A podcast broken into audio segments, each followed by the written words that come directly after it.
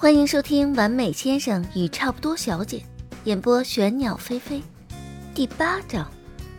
所以你们俩就这样莫名其妙成了同居状态？林楚楚撕开胶带，发出“呲”的一声，替云舒将箱子封上。对呀，云舒将东西打包，声音无奈：“我自己给自己挖的坑，没办法。”只能硬着头皮跳了，也可以考虑装装样子。老人去你们那儿，你们再过去呗。嗯，别提了。云舒瘫在地板上。那小区啊，之前是替大学生开发的，教师购房有优惠，住户一半以上是 T 大、C 大和 F 大的老师，周围不少张爷爷的熟人。爷爷还说，等我们搬过去，带我们去认人儿。房子真空在那，一天两天是没问题，空久了，没几天估计就传到老人那儿去了。别告诉我你们俩还要住一间房。没，没没，这可没有。云舒摆摆手。要真住一房间，我当场就得拿着办好的结婚证拉着他去离婚。云舒回想了一下张思年几乎没有露过笑意的脸，还有那本他还没有开始翻的重点，肩膀一抖。别的不说，就对着那张脸，我大概会吓得失眠。林楚楚笑了笑，哪有你说的这么夸张？说完，继续替他收拾东西。哎，你书这么多，全都带走？还有那些唱片？林楚楚问道。不用，我捡几本最近看的，最多也就住个半年。那书和唱片，等下你自己来收拾吧。好。云舒瘫在地上，不愿爬起来。花生糖凑过来，在两人脚背上蹭了蹭，最后趴在云舒旁边吹空调。云舒啊，揉了揉花生糖的头，花生糖的眼睛眯成一条线，头一点一点，一脸享受的模样。唉，我倒没什么，就是怕他不习惯。都老了，还要跟着我换地方。张思年能接受你养狗吗？反正我是说了，我和狗子必须在一起。他呀，虽然脸色不太好看，反正还是答应了。哎，上次你带他去宠物医院，医生怎么说呀？他呀，心脏开始衰竭，但不算严重，好好养着不恶化的话，还有一两年。云舒一边说一边叹气，花生糖大概感觉到他心情不好，头凑过来。在他脖子边一拱一拱，毛蹭的皮肤有些痒。哎，行了行了，你毛那么厚，热死了。云舒嘴上抱怨着，也没有推开他，手在他背上抓了抓，又沾了不少毛。云舒将落在身上和手上的毛一根一根理平顺，收在一个袋子里。透明袋子不算小，里面已经装了一些毛，稀稀拉拉装满了袋子的三分之二。你收集这些干什么？我网上看到一个博主可以把猫狗的毛纺成线，再织成手套、帽子什么的。花生糖掉的毛这么多，我想等这个装满了，就可以找那个博主给我织条围巾了。云舒压了压袋子，将里面的毛压紧实些。林楚楚拿着胶带，准备帮他将已经收拾好的一个箱子封上。看了一眼里面的东西，有些惊讶。你要把这个带着？云舒挠了挠脑袋。对啊，衣服少带些没关系，我日常离不开这个。云舒说是收拾一些东西过去住一阵，但杂七杂八的东西收拾起来也有三大箱子。张思年开车来接他，看到客厅内几个大箱子，最后打电话叫了搬家公司的人来，让人家将东西搬过去。云舒才带着花生糖坐上了车的后座。花生糖不熟悉车上环境，紧紧挨着云舒，一副乖巧的模样。张思年从后视镜看到花生糖直接搭在座位上的四个爪子，皱了皱眉，但看他格外的安静乖巧，又松了口气。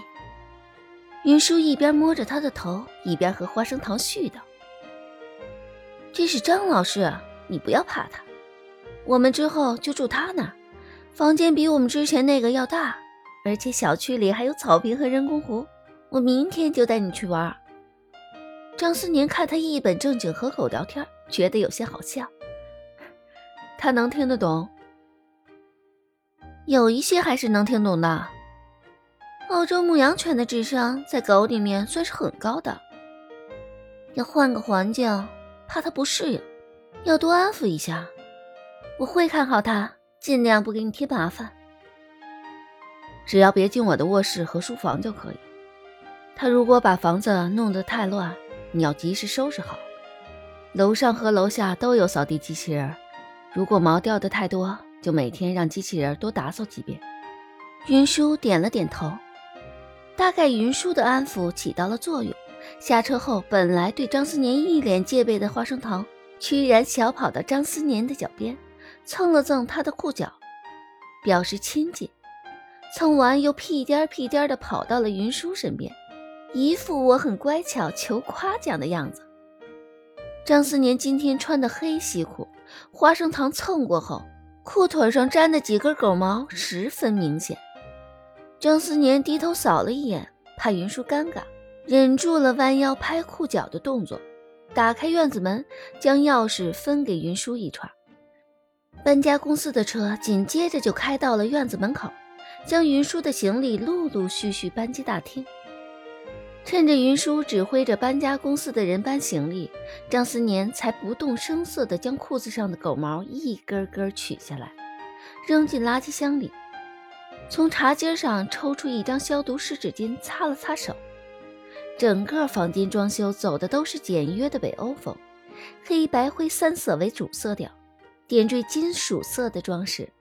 张思年之前已经让人来打扫过，屋内一尘不染。东西的摆放规矩的像样板间一样。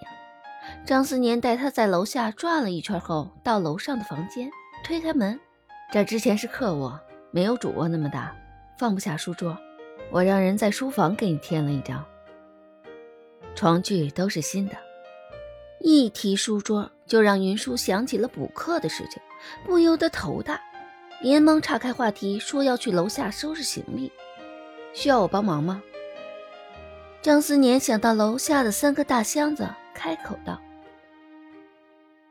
不用不用，我自己能解决。”云舒摆摆手：“那我先去处理一些公司的事情，你自便。”云舒点点头，去楼下拆开箱子，整理带过来的东西。说是三个大箱子，其实也没多少他东西，只不过是体积大。花生糖的狗窝、梳毛工具、吹风机。和一些杂物就占了一个箱子，一个箱子装他日常要穿的衣物和常使用的一些物件。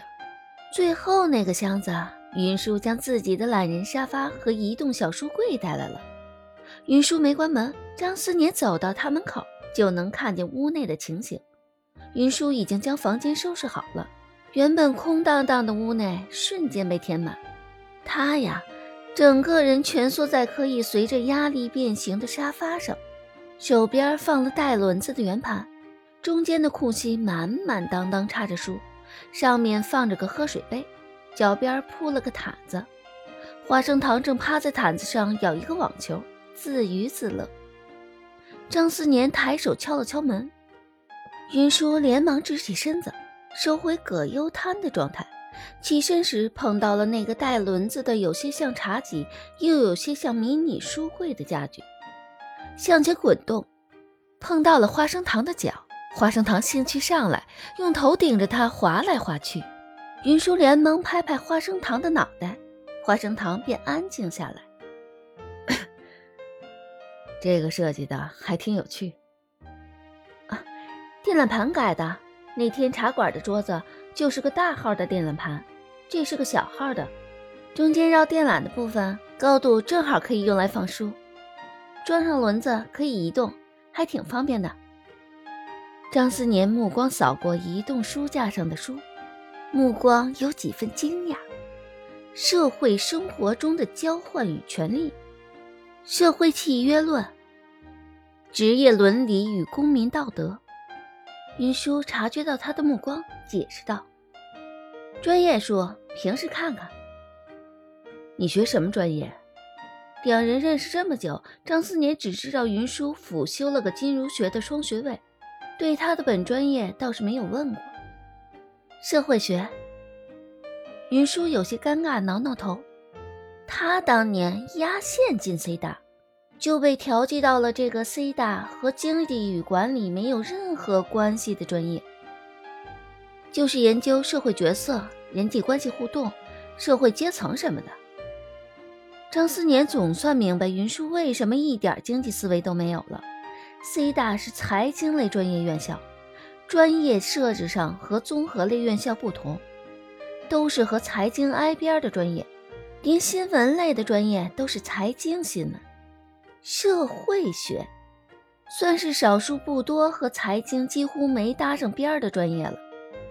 张思年皱了皱眉，这样来看，教学任务估计比预期的还要费功夫。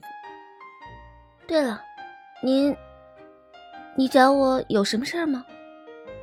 即使在家中穿着最普通的白衬衫，张思年的气场依旧强大。他总是不自觉地用敬称，不过怕在老人面前露馅，他最近都在下意识地改正。和你商量下晚饭的问题。嗯，他之前住在 C 大门口的小区，走十分钟就能到食堂。比住宿舍还近些，不吃食堂，他一般就点外卖。他呀，之前试过做微博上最简单的一个番茄饭，最终成果完全下不了口。李薇为此送他“厨房杀手”称号，禁止他进他家厨房。他看了眼张思年，衬衫雪白，甚至没有一丝褶皱，整个人清俊无比，没有一丝烟火气。云舒脸有些红，要不叫外卖？我我我不会做饭。张思年似乎并不意外，推了推眼镜，面色如常。那我做饭，你洗碗。感谢您的收听，喜欢的小耳朵帮主播分享、评论、订阅吧，爱你们哟。